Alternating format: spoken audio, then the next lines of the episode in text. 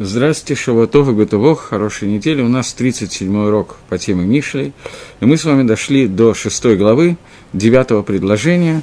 И сейчас я прочитаю сразу на русском пару предложений, потом будем их постепенно разбирать с Мальбимом и Гагро. Э, предложение девятое говорит так. Доколе ленивец будешь ты спать, когда встанешь от сна твоего, немного поспать, немного подремлять, немного сложа руки полежать, и придет как пудник бед, бедность твоя и нужда твоя, как муж с оружием. Эти три предложения, которые наша задача сегодня разобрать, начнем с короткого комментария Мальбима, и потом перейдем к комментарию Гаона Вильна. Э, в принципе, здесь перевод достаточно точный, и поэтому, э, как говорит Шламу Амелах. От матай ацель тишкав, матай таку мишнатеха. Сколько времени, до когда ты будешь ленивец лежать, когда ты проснешься, встанешь от своего сна. Говорит Мальбим, имеется в виду, ты ленишься, и уже надо вспомнить, наверное, для того, чтобы читать Мальбима, надо вспомнить прошлое предложение. Прошлое предложение говорило, приготовь себе летом свой хлеб, и э, то, что будет набрано во время кциры, во время, когда ты собирал урожай, пойдет для обработки.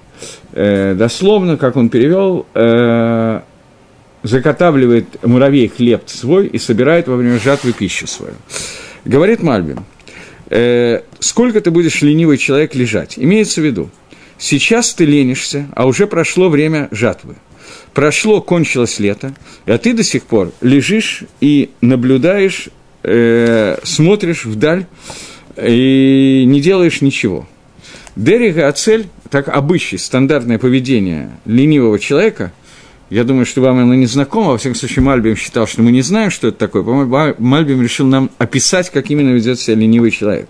Он говорит, что стандартное поведение ленивого человека – это спать несколько часов после того, как уже начался день, то есть не вставать, как нормальный человек встает до восхода солнца, чтобы будить восход, как написано первое, первое же начало Шульханорух, я этого, к сожалению, не делаю, поскольку очень поздно ложусь в основном. Но, тем не менее, он не встает даже тогда, когда надо встать там, в 6 утра, в 7 утра, а встает, проспал несколько часов после восхода, если восход в 5, то он встает аж в 8. Это такой признак лени, который есть у человека. И после того, когда он уже, итарер, когда он уже проснулся от своего сна, он лежит еще остаток дня, часть остатка дня, я не знаю, как это правильно перевести, на своей кровати. И об этом сказано, сколько ты будешь лежать. То есть, поскольку мы уже знаем, что речь идет о ленивом человеке, то Мальбим не говорит, что его надо разбудить. Это бесполезная трата времени. Когда он проснется, он будет продолжать лежать.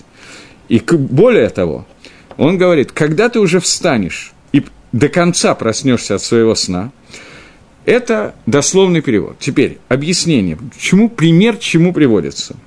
Что в юности человек спит и не понимает вообще ничего из-за своей глупости. Но после того, как он перестает быть юным и немножечко должен поумнеть, так, как правило, происходит, но не всегда, и он просыпается и немножко умнеет, то тахлис человека, он понимает суть, для чего человек создан, что стоит заниматься Торой – Всевышнего, он, тем не менее, уже проснувшись, уже когда эта глупость немножко отступает, он продолжает лежать после этого и не делает ничего из-за своей лени. То есть существует как бы во временном промежутке две стадии человека. Первая стадия – это безделие, потому что я не понимаю, что мне нужно делать, безделие от глупости. И второе – безделие от лени. Первое называется сном, второе называется лежанием.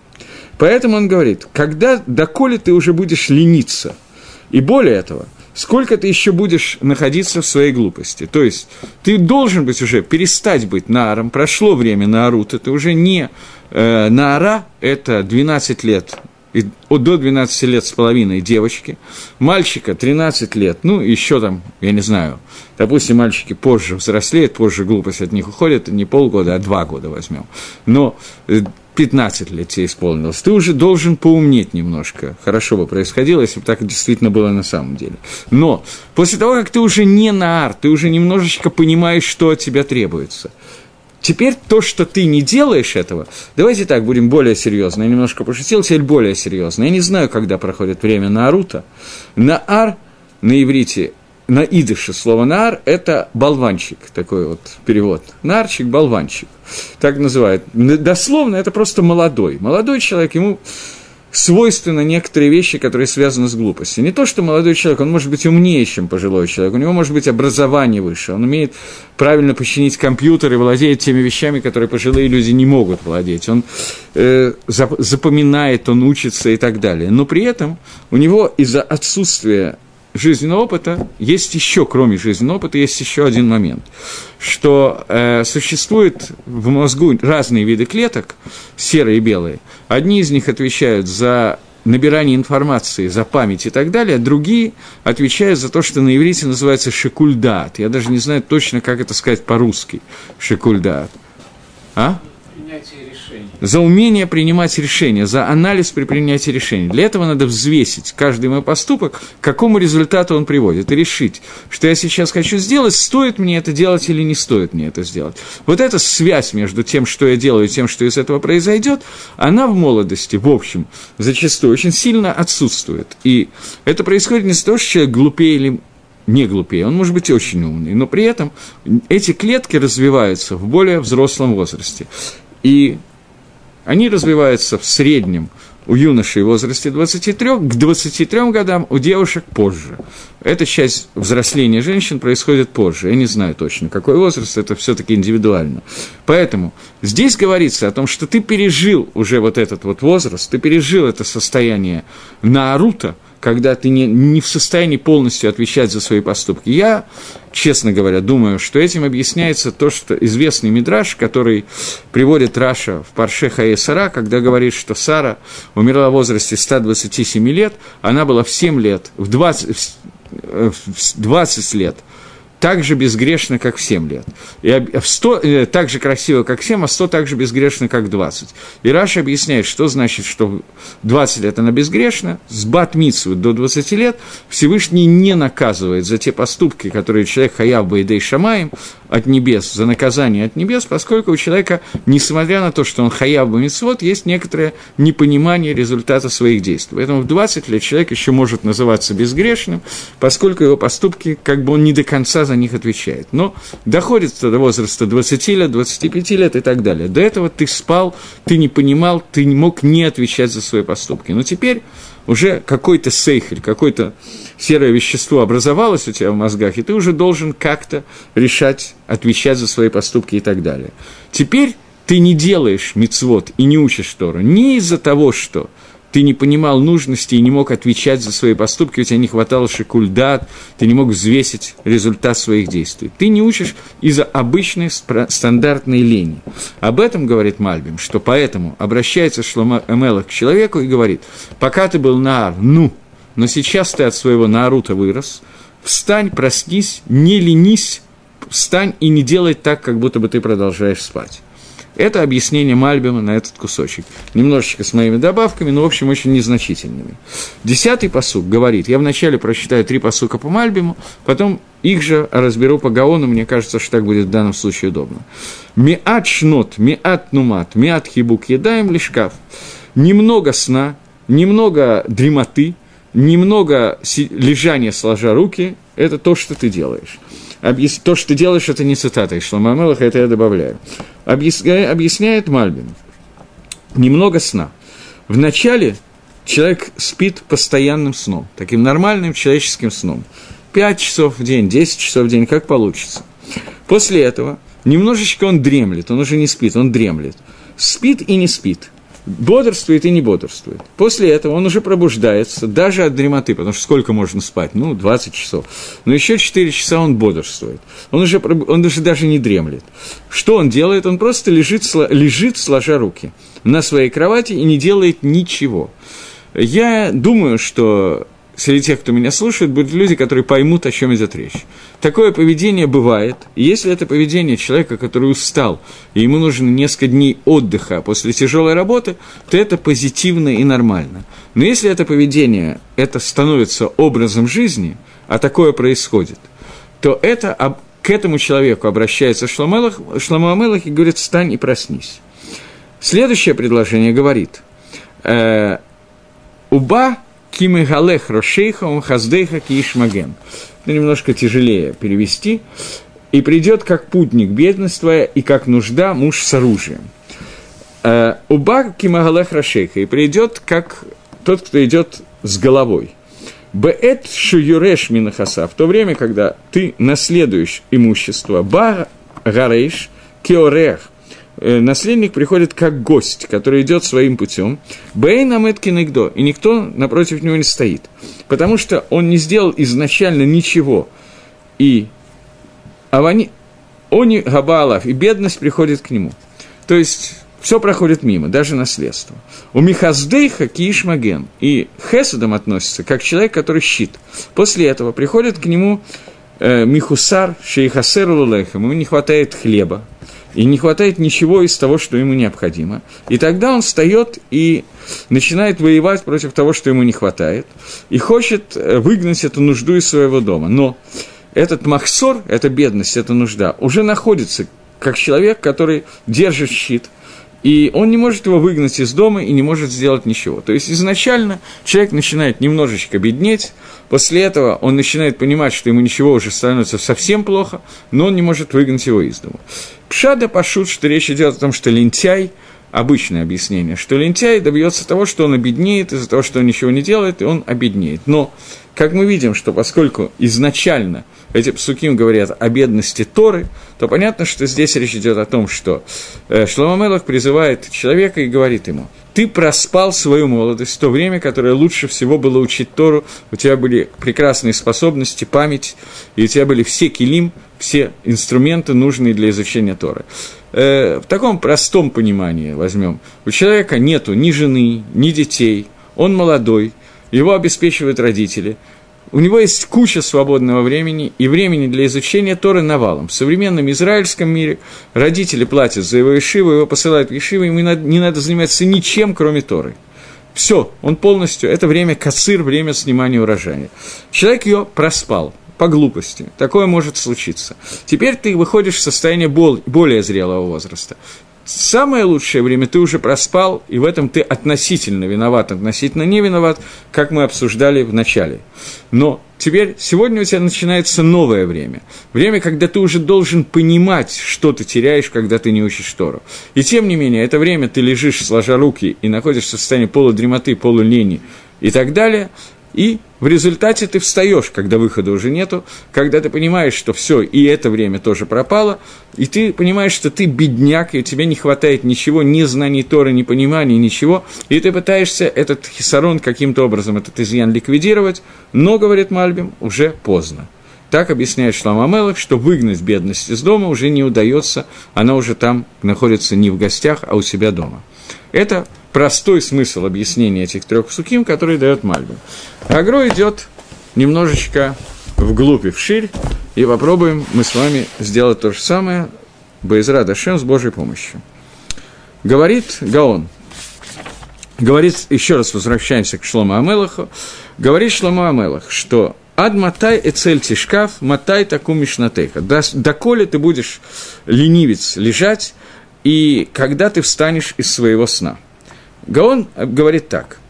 Альдерих Машамру, мы уже сказали, что если есть Мишна в трактате Перкевод. Мы не говорили этого здесь, Гагро дает этот комментарий на Мишну Перкевод. Есть очень короткий, ну как, относительно короткий комментарий Вильнинского Гаона и его сына, такой совместный комментарий. Есть комментарий Гаона очень короткий, чуть более расширенный, Раф Авраама Бен Гагро, Бен Гаона, на Перкевод. И он там объясняет то, что Гаон здесь приводит очень коротко.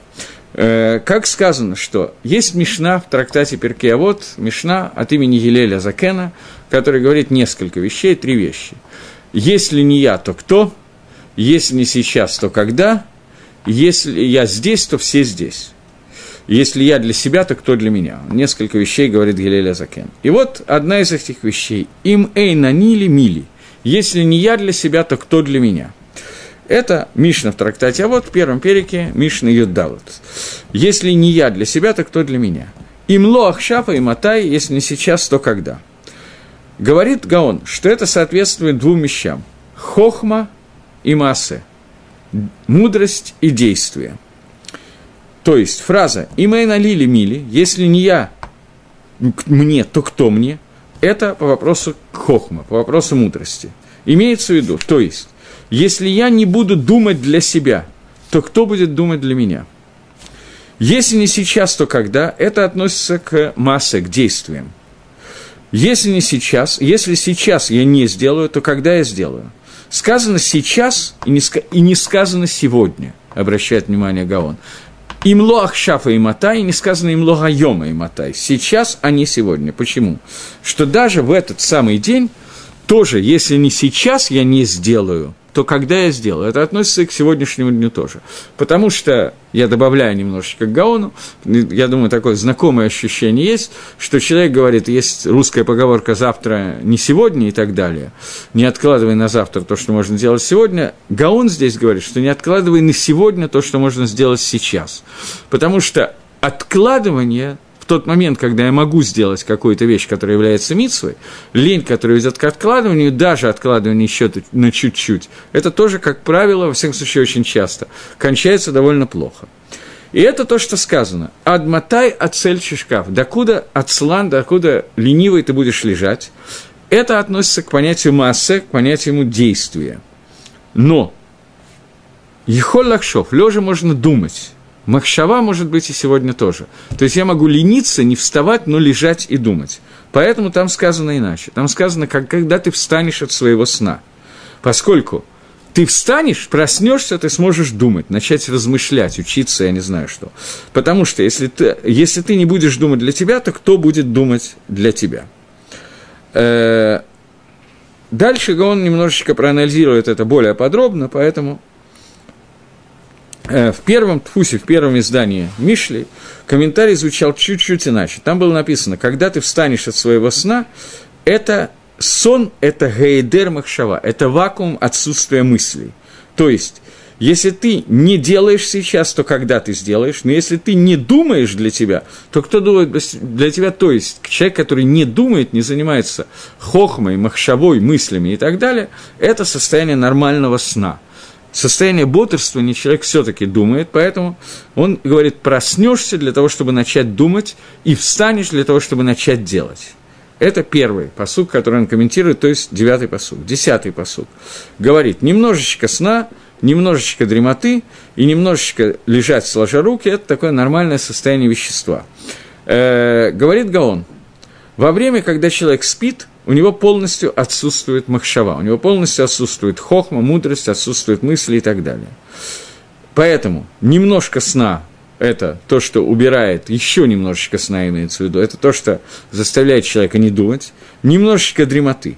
Во время дремоты человек, мысль его присутствует – но его глаза закрыты, и сердце его бодрствует. Как я уже объяснял раньше, мы говорили на эту тему действительно, и он говорит, что эти... Э, и немножко лежать сложа руки, во время, когда человек шли, слеж, лежит и бездействует, то отсутствует его какие-либо действия. И эти три вещи, которые указаны в этом, в этом посуке, они соответствуют Тори, Мицвод и Медот. Тори – это хохма, сон, отсутствие хохмы. Мицвод – это действие, и дремота – это медот, это качество – Э, Тора, она является хохмой, она находится в мозгу, там находится махшава, мысли, и это немножечко сна в мыслях, немножечко тнумот, немножечко дремоты. Эта речь относится к медот, то есть Алам медот – мир качеств.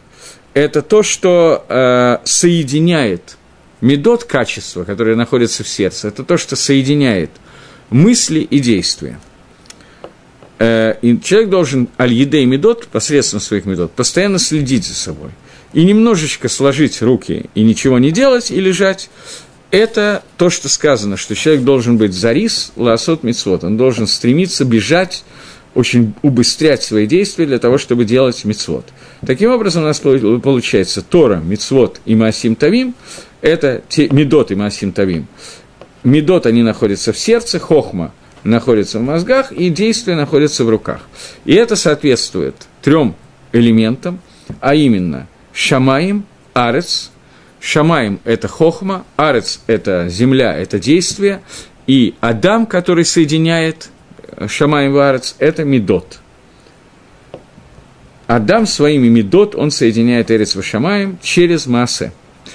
И это написано э, в книге Ишаяру. Э, он, Гаон это подробнее пишет в книге Ишаяру, но у меня здесь нету комментария Ишаяру на Гаона на Ишаяру.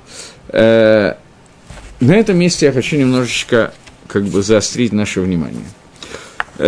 Гаон об этом уже писал один раз. Я не очень в курсе, что мы помним и что мы проходили или нет, я не, тоже не очень помню, поэтому я вернусь.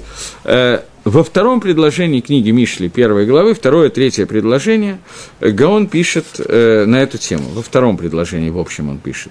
Он пишет, Мишли Шламо бен Давида, царя Израиля, лада от хохма мусар, познать хохма мусар, вылавиным ребия, и, и понять э, пути бины. В этом месте он пишет о том, что, э, секундочку, Лада от хохма мусар, он пишет, лада от хохма, нужно знать мудрость для того, чтобы не попасть к Ецергаре и э, отделиться от, от их путей. Мусар, что если у человека есть Ецер, который сильнее, чем человек, Мидгабер, более сильный, пересиливает желание человека, то он должен Яцер разбить этот Ецер с, помощью Исарим и так далее. И после этого Лавин Имрейбина – то есть даже если он разобьет свой Ецер, ему надо понять, по какому правильному пути идти, и для этого надо понять бину, мудрость Всевышнего и так далее. Э, он говорит, что здесь мы включаем три вещи.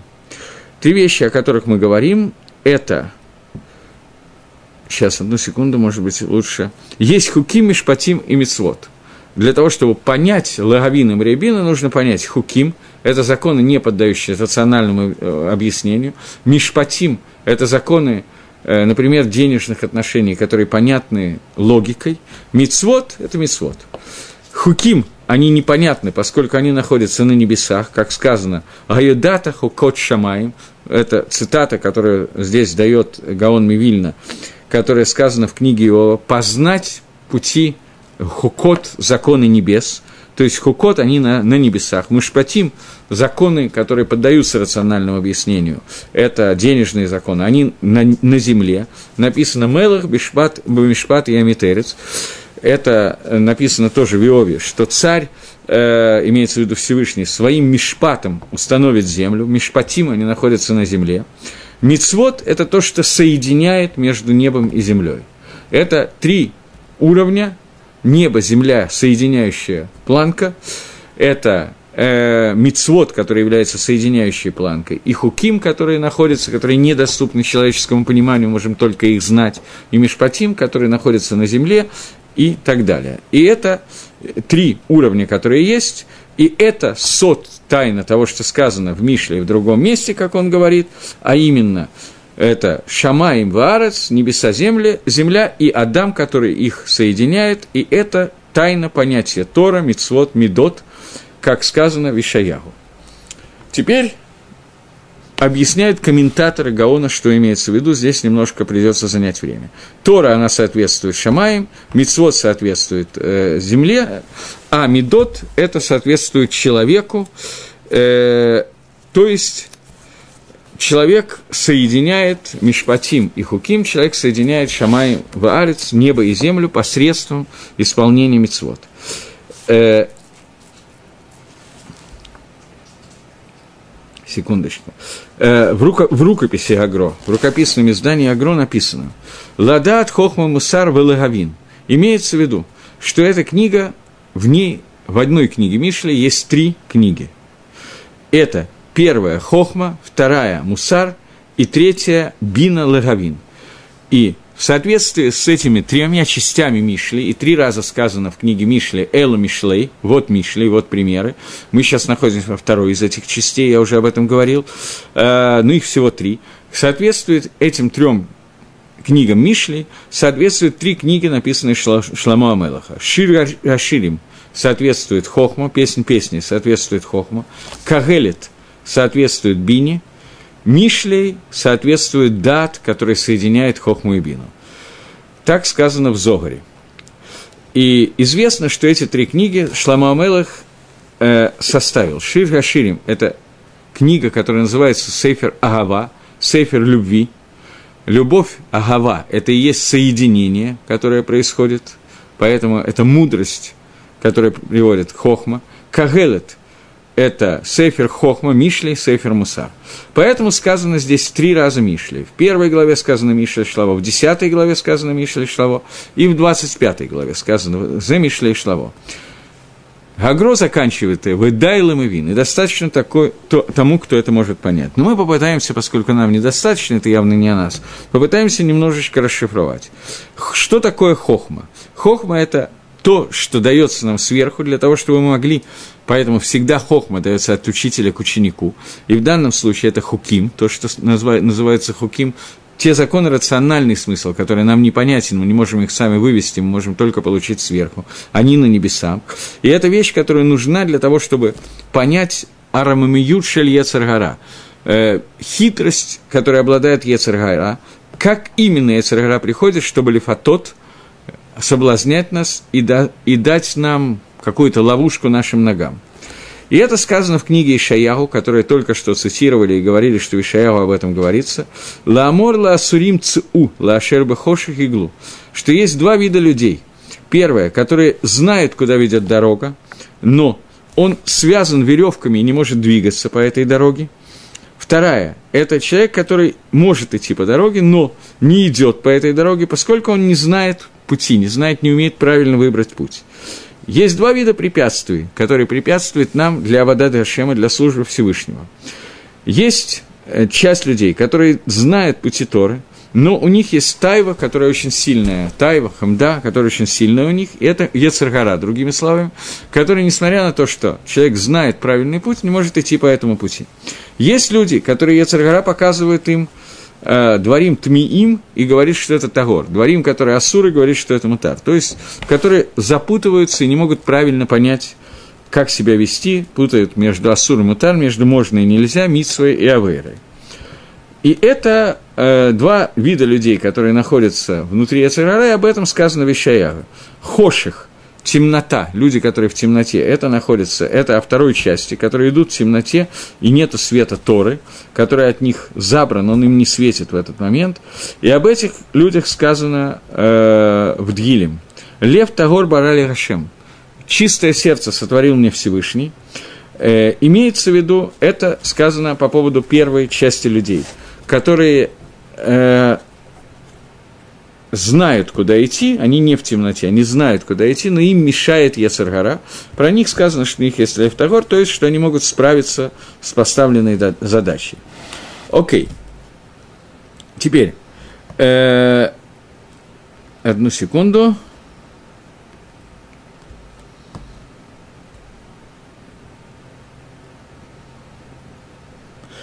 Гагро в другом месте пишет, Ликутей Гагро, он приводит тот же посук, это не комментарий на Мише, это просто книга Ликутей Гагро, кусочки из слов Гагро, Гаона. Он пишет, что относительно посука «Ладат хохма мусар лавина мребина» познать хохма мусар и понять пути бины, он пишет, известно, что для создателя нужно Ецератов, нужно, чтобы человек постоянно злил свой Ецератов против Ецергара нужны три вещи, на самом деле. Первая из них, чтобы человек постоянно злил свой Яцерготов на Яцергарат, чтобы внутри человека постоянно шла война против Яцергары. И об этом сказано в Геморе Брахот. Лала мирги садам Яцератов аль Яцергара. Всегда человек должен злить свой Яцератов против Яцергара. Э, Шиаколь легавин эцат Яцергара, что ему нужно все время пытаться понять, какие эцот дает Яцергара, чтобы понять, какие мысли, которые у него возникают, идут со стороны Яцергара что есть разница между Яцергара и Яцерготов. То, что делает человек по совету Яцергара, ему очень хочется делать, он испытывает некое наслаждение, некоторое удовольствие от этих действий. Но когда он идет по совету Ецерготов, то он делает это бытмимут, у него нет такого общего желания, просто так надо и надо, и все. Потому что Ецергара, она склоняет человека к тому, что мы это уже читали, к тому, что впоследствии, впоследствии он вкусен на вкус – но в конце будет мар, в конце будет горько. Поэтому, поскольку конец горький, то он говорит человеку, э, какие майлы, какие плюсы есть этих вещей, а после того, как он его соблазнет, соблазняет, человек уже идет на привязи к своей таве, и так далее. Но Ецер готов, ему не нужно рассказывать, какие плюсы есть от того, что я тебе советую, потому что он и есть этот плюс. То, что я это делаю, это и есть тов. Не надо говорить, что к какому результату ты придешь, поскольку само действие – это това. Ецаргара – само действие зла, поэтому Ецаргара приходит и говорит, да, сейчас ты вроде как делаешь не очень хорошо, но зато что ты выиграешь на этом, то-то, то-то и то-то. Понятно. Это первая часть. Поэтому человек должен всегда злить свой Ецарготов против Ецаргары. Вторая часть. Человек должен быть арум баира. Он должен быть голый в своем страхе Всевышнего. Потому что Ецаргара, она самая хитрая в своих путях, самая голая и самая хитрая в своих путях. Как сказано, что змей был самый голый, самый хитрый, поэтому он обратился к Хави и смог ее говорить Э, кушать от дерева познания добра и зла. Поэтому человек по отношению к Ецер-горе должен идти тоже тем же путем. Перехитрить ее, обхитрить ее и быть голым по отношению к ней. Что значит голым? Что не надо одеваться, скрываться себя и так далее. Вот так сказано, я так и делаю без без хитрости, с одной стороны, а с другой стороны, наоборот, перехитрить. Э-э- секунду. И третья вещь. Человек хочет пойти э, когда человек хочет пойти по новому пути, узнать, хороший этот путь или нет, он должен с самого начала этого пути э, обдумать через Тору, начиная с Берешит и до Ины Коль Исраэль, от начала до конца Торы, каждое слово – которая является одним и тем же путем. И увидишь, что вся Тора – это один путь, который начинается и кончается. И человек должен быть хахамом, мудрецом в своей сердце, понять те пути и понять, что пути Торы – даркейха, даркейном – это пути приятные, что все нативот Торы, которые существуют, они ведут к Создателю, и все, что создал, все, что ведет к Создателю, находится в Торе. Поэтому человек не должен вести нового, искать нового пути к Создателю, реформизма и так далее, и понимать, что Создатель уже указал нам все пути. Это три вещи, которые должен сделать человек, когда он идет по пути работы к Торе. Теперь возвращаемся к нашему, к нашему посуку. Посук говорит, э, одиннадцатый посук, если я не ошибаюсь, он говорит, что существует три вещи, которые, десятый посук, э, существуют три вещи, которые мешают соблюдать Тору и заповеди. Это сон, это дремота и это лень, которая выражена в абсолютном лежании со скрещенными руками. И эти три вещи соответствуют Торе, Мицвод и Медот. Эти три вещи соответствуют Хуким, Мишпатим и Адам. Эти три вещи соответствуют э, Хуким, Мишпатим и Мицвод, извините. Эти три вещи соответствуют, это Шамаем, Арец и Адам. То есть существуют небеса и земля, существует верх и низ и средняя что-то, что соединяет их, соединительная планка. Это соединительная планка, это то, чему посвящена эта книга Мишли, Шламу Амелаха, которая посвящена Авадат Медот, что человек должен научиться сделать так, чтобы научить себя, чтобы его Яцерготов постоянно воевал с Яцергара, его Яцерготов побеждала эту Яцергару и сделала так, что его желаниями, желаниями его сердца было соединить Шамаем Варец – небо и, зем, и землю, в данном случае, в данном конкретном случае, соединить хохму и мицвод, действие и мицвод. И желание должно прийти к тому, чтобы соединиться с мудростью Всевышнего посредством заповеди. Заповедь соединяет мудрость с действием.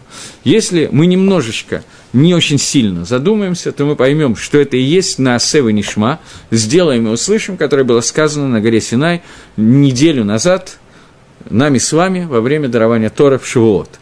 То Наасе Нишма, которые сказали Амисраэль, это соединить хохму Нишма с действием Наасе посредством общего желания Амисраэля соединить это, за что мы и получили две короны. Это и есть то, что говорит Шлома Амелах, что мы должны сейчас сделать. И следующее предложение, которое на русском звучит таким способом – придет как путник бедность твоя, и нужда твоя, как муж с оружием. Говорит э, Гаон Мивильна. А у меня время. Э, и придет как э, Адам, который придет к человеку, а, человек, который идет к своему товарищу. Он не бежит к нему, он идет к нему нормальным, нормальной ходьей, э, нормальным хождением, ходьбой. Немножко тяжело два языка вместе задействовать, когда ни одного не знаешь. Идет нормальным способом перехода. Но он идет и приближается до тех пор, пока не придет к нему. Не бежит, а именно идет. Но Если его товарищ находится в беде, и он хочет защитить своего товарища, то он не идет обычным шагом. Он бежит, мируца, со с той скоростью, с которой он умеет бегать, для того, чтобы его спасти. И это перевод слова «рошеха». То есть у нас написано «Уба бамагалах рошейха». Дословно, как он переводит это, «и придет путем твоей головы». Он объясняет это, что придет путем бега. Не просто придет обычным ходом, а придет бегом. Почему? Потому что он знает, что человек находится в беде и хочет ему помочь. У Михаздейха и из своих милостей то, что... А, Михасрейха, слегка, э, одну секунду – у Михасрейха Киишмаген. И от того, что не хватает, как человек будет защищать. От нехватки. То, что хасер мимену, то, что у него не хватает, придет к тебе как человек, который защищает. Имеется в виду, Бемируцава Тейков сразу же, бегом и сразу же, со скоростью. Иньян, суть этого, как сказано, где сказано, в Дгилем э, сказано, Кфирим Рашува Рааву, Вадаршей Гашем Лоих Рукольтов. Кфирим – это кофер, отрицающие основы, они будут шуметь и голодать, а те, которые стремятся, объясняют Даршим Гашем, то те, которые дают дрошот с подарона Всевышнего, объясняют Творца, лоих с рукольтов, у, него, у них не будет так, что им чего-то не хватает. Имеется в виду, что к Филим у них будет траж, бедность, аниют, бемицвот по отношению к мицвод. И у них будет трав, голод по отношению к Торе – что Тора, как мы уже учили, называется лехом, и мы об этом говорили перед Шоотом достаточно подробно, почему Тора сравнивается с кемихом и так далее. Тора – это и есть лехом, это и есть пища. Поэтому слово «раавон» в Гилем, голод, используется по отношению к Тору, а, в стор, а слово «бедность» используется по отношению к Мицвод. Но, когда мы говорим «даршей Гашем», те, которые «даршим», ищут Всевышнего – лоих с руколь тов, у них не будет, чтобы у них не хватало было чего-нибудь това. Слово тов – это и есть Тора. Кольтов – это мицвод. Тора и мицвод не будет не хватать тому, кто искренне ищет Творца. Мицва – человек не может прыгнуть и взять ее, но только когда она приходит к нему в руки. Почему? Потому что у митсвы есть свое время. Речь идет о митсвот асе. Митсвот асе в очень большом количестве связаны со временем. Если я сейчас захочу выполнить митсву суки, вот в данную секунду времени, очень неплохая идея выполнить митсву суки, но если я сейчас сяду в суке, я не выполню никакой митсвы, это ничем, кроме глупости, являться не будет. Но Тора, человек может взять и учить ее в любое время и в любом месте – ну, не в любом месте, естественно, в любое время имеется в виду. Есть места, где нельзя учить. Поэтому Тору я могу сейчас учить заповедь суки и выполнять митсву, несмотря на то, что я сейчас нахожусь сразу после Шивота. Митсву изучения Тора я буду выполнять в полном шлемуте, когда буду изучать сейчас Масехат Суха. И это то, что сказано Рошеха, что это мицвод, то есть бедность относится к понятию мицвод, они придут к кимагалах, то есть про слово э, я еще раз возвращаюсь к посуку, э, Рошеха, э, Мигалах Рошеха, и придет путем, обычным ходом к тому, к чему ты беден. То есть ликвидация бедности мицвод придет медленным обычным переходом. Почему она придет медленным обычным переходом? Потому что она не, к ней невозможно бежать, потому что у каждой митцвы есть свое время. Ее можно, я приду к этому моменту, когда я захочу делать мицву, приду к митсве суке, суки в суку, в сукот. Но я не могу митсву сукот побежать к ней. Но про, Торе, про Тору сказано, что это придет как маген, как человек, который защищает другого. То есть бегом тут же, потому что это надо делать мгновение – в, одно мгновение. Потому что Тору можно изучать постоянно в любом месте, имеется любое место Торы можно изучать, в любое время можно изучать Тору.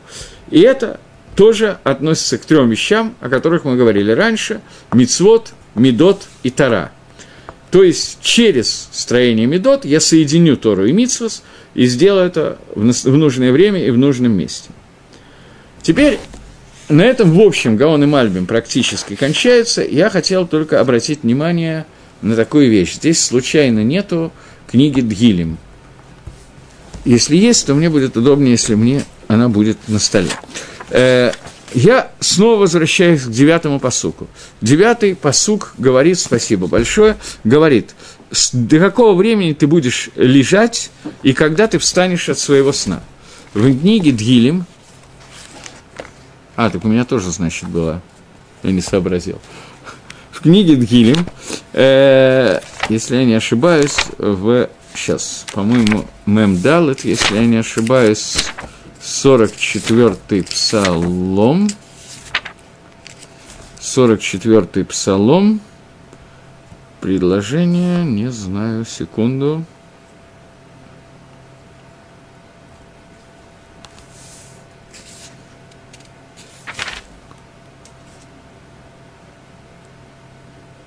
Да, 44-й псалом, 24 предложение говорит. Уру, лама тишон, проснись, почему ты спишь? Гашем, Гакица альтазнех ленецах. Пробудись и не оставляй нас навечно. Один посук этого псалма. Мы знаем, что Коль Машавида Кодыш Бру, все, что сделал Всевышний с человеком, сказано в книге Берешит одним коротким предложением, что «Вьомар Гашем наасе Адам бецалмейну кидматейну».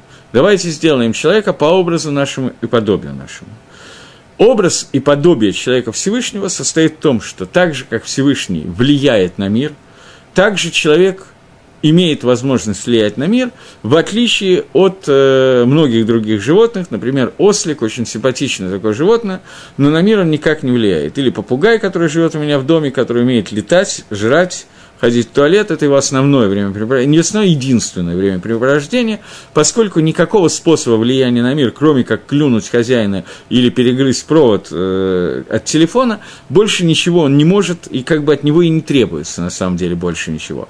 Человек – его образ и подобие Всевышнего состоит в том, что он является компаньоном Творца, и он влияет на мир. Это такое наиболее простое объяснение, что такое образ и подобие Всевышнего. Но кроме этого объяснения, есть еще несколько небольших, но достаточно существенных добавок. А именно, есть э, несколько мест Агадот, и не только в Агадот, но и даже в Псуким, которые написаны таким образом, что э, могут вызвать много непонимания. Например, Рамбам пишет, что кто такой апикойрос? Человек, который, не дай бог, говорит, что у Всевышнего есть органы тела, он называется апикорисом, даже если он это делает по незнанию, по непониманию, по ошибке, а не со зла. Тем не менее, такой человек называется апикойросом, и Райвит на него задает вопрос. Он говорит, что есть много людей, которые впали в такое состояние неправильного. Он, Райвит согласен с Рамбомом, и никто с этим не спорит. Безусловно, у Всевышнего нет органов тела. Но, говорит Райвит, человек может ошибиться, читая какие-то псуки. Например, вот этот вот посук, который я только что читал. «Э, «Пробудись, Всевышний, почему ты спишь?» открой как бы глаза и не оставляй нас навеки. Это посук, который говорит о том, что Всевышний, у него есть такое состояние вещества, которое называется спать. И это непонятная вещь. И человек, который неграмотный человек, который начинает читать эти псуким, а тем более, когда он читает какие-то агадот, мидрашим и так далее, может прийти к неправильному выводу, поэтому этот человек не называется апикорос, хочет сказать Райвит, это апикорос, который апикорос бышогик. Рамбам говорит, что несмотря на то, что он случайный апикорос, несчастный апикорос, тем не менее это апикорос. Бодиней Диод, мы об этом как-то я говорил на других уроках, что в вопросах, касающих диод, 13 основ веры, нету понятия шагет. Райвит с этим спорит, но Рамбам считает, что нету понятия ошибающейся, случайной ошибки. В Дине диод все, как месяц, все лишает человека Аламаба. Я сейчас не буду входить подробно в этот махлок с Рамбом и Райвит, это не наша тема, но, тем не менее, существует вопрос, который напрашивается, но ведь много псуким и много агадот действительно говорят, например, «И увидел весь народ при выходе из Египта, что перст Всевышнего это». Во время, когда рассекалось море, они сказали, это рука Гашема. Раби Акива, Раби Шмель делают целый драшим, во сколько, сколько пальцев на руке? Пять, поэтому сколько казней было на море, если десять казней было в Египте, это перст Всевышнего, Эцбейлаким, то на море пять пальцев, пять и пять, двадцать пять и так далее то есть 5 и 10 слегка 50 и так далее. То есть целый дрошот из того, что такое рука и что такое перст, который, который приводится Танаем. не более, не менее. Как надо понимать эти кусочки, которые говорят «заснул Всевышний», рука Всевышнего и так далее. А в книге Марена Лухим объясняет, что, по-моему, 21 глава, второй части, если я не ошибаюсь. Рамбам в книге Марена Лухим объясняет, что понимать это надо следующим образом, что Лымайса на самом деле – Конечно, никаких частей тела, не дай бог, и понятие сна перед Всевышним не может быть и, естественно, отсутствует. Но для того, чтобы человеку как-то описать состояние тем языком, который человек может понять, ему говорят «Всевышний спит». Имеется в виду, что имеется в виду, когда мы говорим «Всевышний спит»? Имеется в виду, что в данный момент он не обращает на нас внимания, не думает о нас – э, так как человек, который когда спит, он тоже не думает. Так объясняет Рамбу.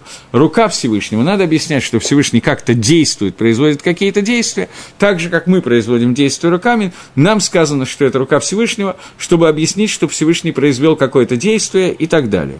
Это Рамбом. То есть он говорит, что все эти мусагим, все эти понятия введены, потому что невозможно на человеческом языке объяснить иначе, но любой нормальный человек должен понимать, что речь не идет в прямом смысле о руке, в прямом смысле, смысле о сне Всевышнего и так далее. Это Рамбом, который говорит, что все эти вещи даны для тех, кто знает избир, э, иврит, лисабер эдгаозен, для того, чтобы как-то ухо могло быть в состоянии как-то довести до нашего знания.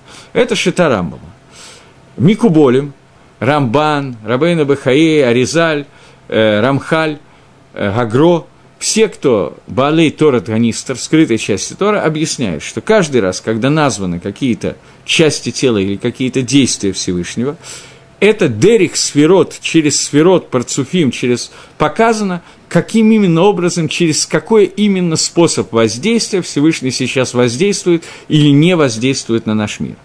Поскольку эти Салмейну Кидматейну, а именно э, подобие человека-творцу состоит в том, что наши действия и наши органы подобны тем, мы делаем что-то своими глазами, подобно тому, что Всевышний делает, когда он открывает глаза, закрывает глаза и так далее. Поэтому рассказано человек создан по тому образу, которым Всевышний влияет на мир. Поэтому все органы человеческого тела и все его действия, они подобны действиям, которые Всевышний влияет на мир, поэтому из них мы можем что-то понять на Всевышнего.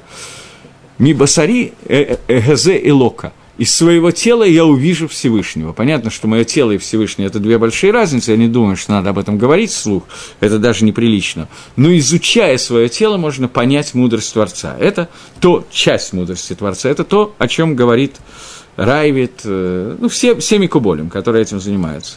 Поэтому здесь есть два посука, посуки из Мишли посуки из Дгилем, которые говорят «проснись». Один говорит «проснись человеку», другой говорит «проснись Всевышнего». Существует понятие Тардыма, сон Всевышнего, который в Каболе объясняет совершенно конкретную функцию. Не дай Бог, понятно, что нет ни одного мгновения, когда Всевышний не воздействует на мир. Но эти воздействия идут по двум разным линиям. Линия воздействия сна Всевышнего, это означает, что Всевышний убирает из этого мира весь Магалах, весь путь Нисим, чудес – открытых чудес. Глаза Всевышнего как будто бы закрыты. Понятно, что я не говорю о глазах, я уже боюсь, я не знаю, как мне лучше разговаривать. Речь идет не о глазах, но глаза Всевышнего, то, что называется в Каболе глазами, они закрыты, то есть влияние Всевышнего на этот мир происходит так, как мы его видим сегодня, через законы природы, через звезды, созвездия и так далее. И высшее, наиболее высокое влияние Всевышнего, которое выражается и в открытых чудесах, и в том, что Гангаге, который называется Гангагат Ихуд, есть многие люди, которые учили Рамхали и знают, что Рамхали объясняет, что есть два вида Гангаги. Ганагат Мишпат и Гангагат Ихуд. Анагат Мишпат – это, это то действие, которое Всевышний действует на мир через причинно-следственную связь. Еврей сделал митсву, он получил такой-то результат этой митсвы. Это Мишпат, это строгий суд. Ни больше, ни меньше, в соответствии с Мисот. Ганагат и Худ это ганрага, определяющая цель творения, а именно ихуд Всевышнего понимания всем этим миром, понятие того, что такое единство Творца.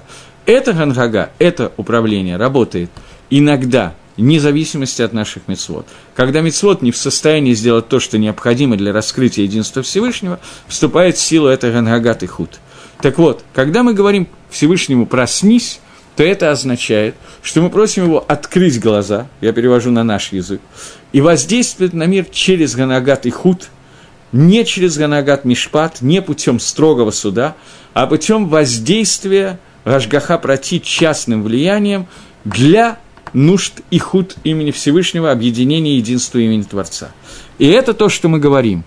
Уру, лама тишан, проснись, почему ты спишь, Всевышний, гакица альтизнах ленесах, не оставь нас ленесах навсегда под тем магалахом, под тем управлением Кахавим и Мазалот, звезд и созвесием, в котором мы находимся сейчас, прояви себя, прояви свой, свой способ управления другим образом. Лымайса, раскрытие этого более высокого способа управления Всевышний не полностью, конечно, Хас Шолом, но частично тоже передал нам с вами. А именно, в тот момент, когда Ам Исраэль – это цель любой молитвы, у молитвы есть а, конкретное влияние, не мицвод, а именно молитва. У мицвод другое. Есть общее между мицвод и молитвами, но есть отдельное качество – отдельная функция, которая есть именно у молитвы, у Шахриса, у Минха и у Марева, несмотря на то, что нету митсва молиться по Рамбаму, по Рамбаму нету митсва молиться, только когда человек находится в цара, в несчастье, ему иногда надо помолиться. Но митсва до Арайса молиться нету. По Рамбану есть. Но человек, который молится, так она, то, что Аншейк Несет установили эти молитвы, то молитвы призваны – привести к результату вот открытия вот этого вот пробуждения Всевышнего, то есть пробуждение соединения более высокого уровня гангага, управления Всевышним этот миром, более открытого уровня управления с нашим миром.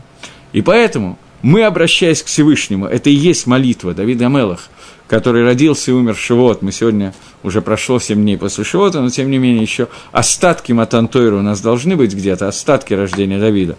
Еще на пару дней останется, я надеюсь. Так вот, мы говорим о том, что Давид Амелах, родившийся и умерший в Шивот, он сказал про себя «Ваанит фила», а я являюсь молитвой.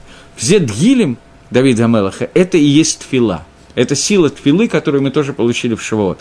Я говорил вам о том, что в Шивот у нас были как бы Слово «нишма» в Шивот раскрылось в двух аспектах. Мы слышим, что сказал Всевышний, это заповеди и Тора, которая дана, и Всевышний слышит нас, это молитва, которая дана. Поэтому Нишма идет как улица с двухсторонним движением. Вторую, первую сторону открыл нам Машира Бейну во время дарования Тора, вторую, она Мию Хесет, она относится к Давиду Амелаха, который мог про себя сказать, и это не просто слова, это то, что есть на самом деле. Ваанит фила, я весь являюсь молитвой, больше во мне ничего нету, кроме молитвы. Это слова Давида Амелаха. Так вот, в этих дгилем, в этой молитве, Давид Амелах обращается ко Всевышнему и говорит, раскрой вот это вот новый, для нас новый, для них это еще был старый, сделай так, чтобы эта ангага была раскрыта – Теперь давайте вернемся к нашему девятому посуду Мишли и увидим связь между ними. Адматай тишкав, матай таку мишнатеха. Когда ты встанешь со своего сна. Человек, который пробуждается от сна, первое, в прямом смысле, я сейчас не в переносном, не только сколько лет ты можешь спать, но сколько часов ты можешь спать ночью. Проснись от своего сна и начни молиться. Простое понимание понятия «проснись». Человек, который просыпается, в общем, первое, что он делает, он должен обратиться ко Всевышнему с молитвой. Эта молитва, суть ее, ее цель – это Всевышний проснись от своего сна. Всевышний сделал так, что возможность, частичная возможность, пробудить Творца от его сна, сделать так, чтобы он раскрыл свою гангагу, полное раскрытие Ганаги Всевышнего зависит от нас, от того, сколько мы будем спать. Это еще один аспект того, что мы созданы по образу и подобию Всевышнего, и Шламо Амелах продолжает мысль своего папы Давида Амелаха и говорит, что для того, чтобы был исполнен посук, о котором здесь сказано «Уру Мишната», мы должны тоже ли тарер, мы должны тоже пробудиться. И это обращение Шламо Амелаха к нам с вами, для того, чтобы мы молились, для того, чтобы мы сделали мицвод для того, чтобы мы то, что мы говорили, соединили хохму, мицвод с мидот, и это соединение привело к тому, что мицвод были сделаны бакавана гмура, и тем самым привели, привели к пробуждению вот, этой вот этого качества Всевышнего, которое называется бодрствования Всевышнего, то есть Ганрага, Ганрага Тихут, Ганрага Рахамим, высокого милосердия, более высокого, чем обычное, которое приходит и соединяется с Ганагой Мишпат. Это цель как бы нашего пробуждения, и доколе ты можешь спать, ленивец. Это, на этом я закончу. Окей, мы дошли до 12-го посука.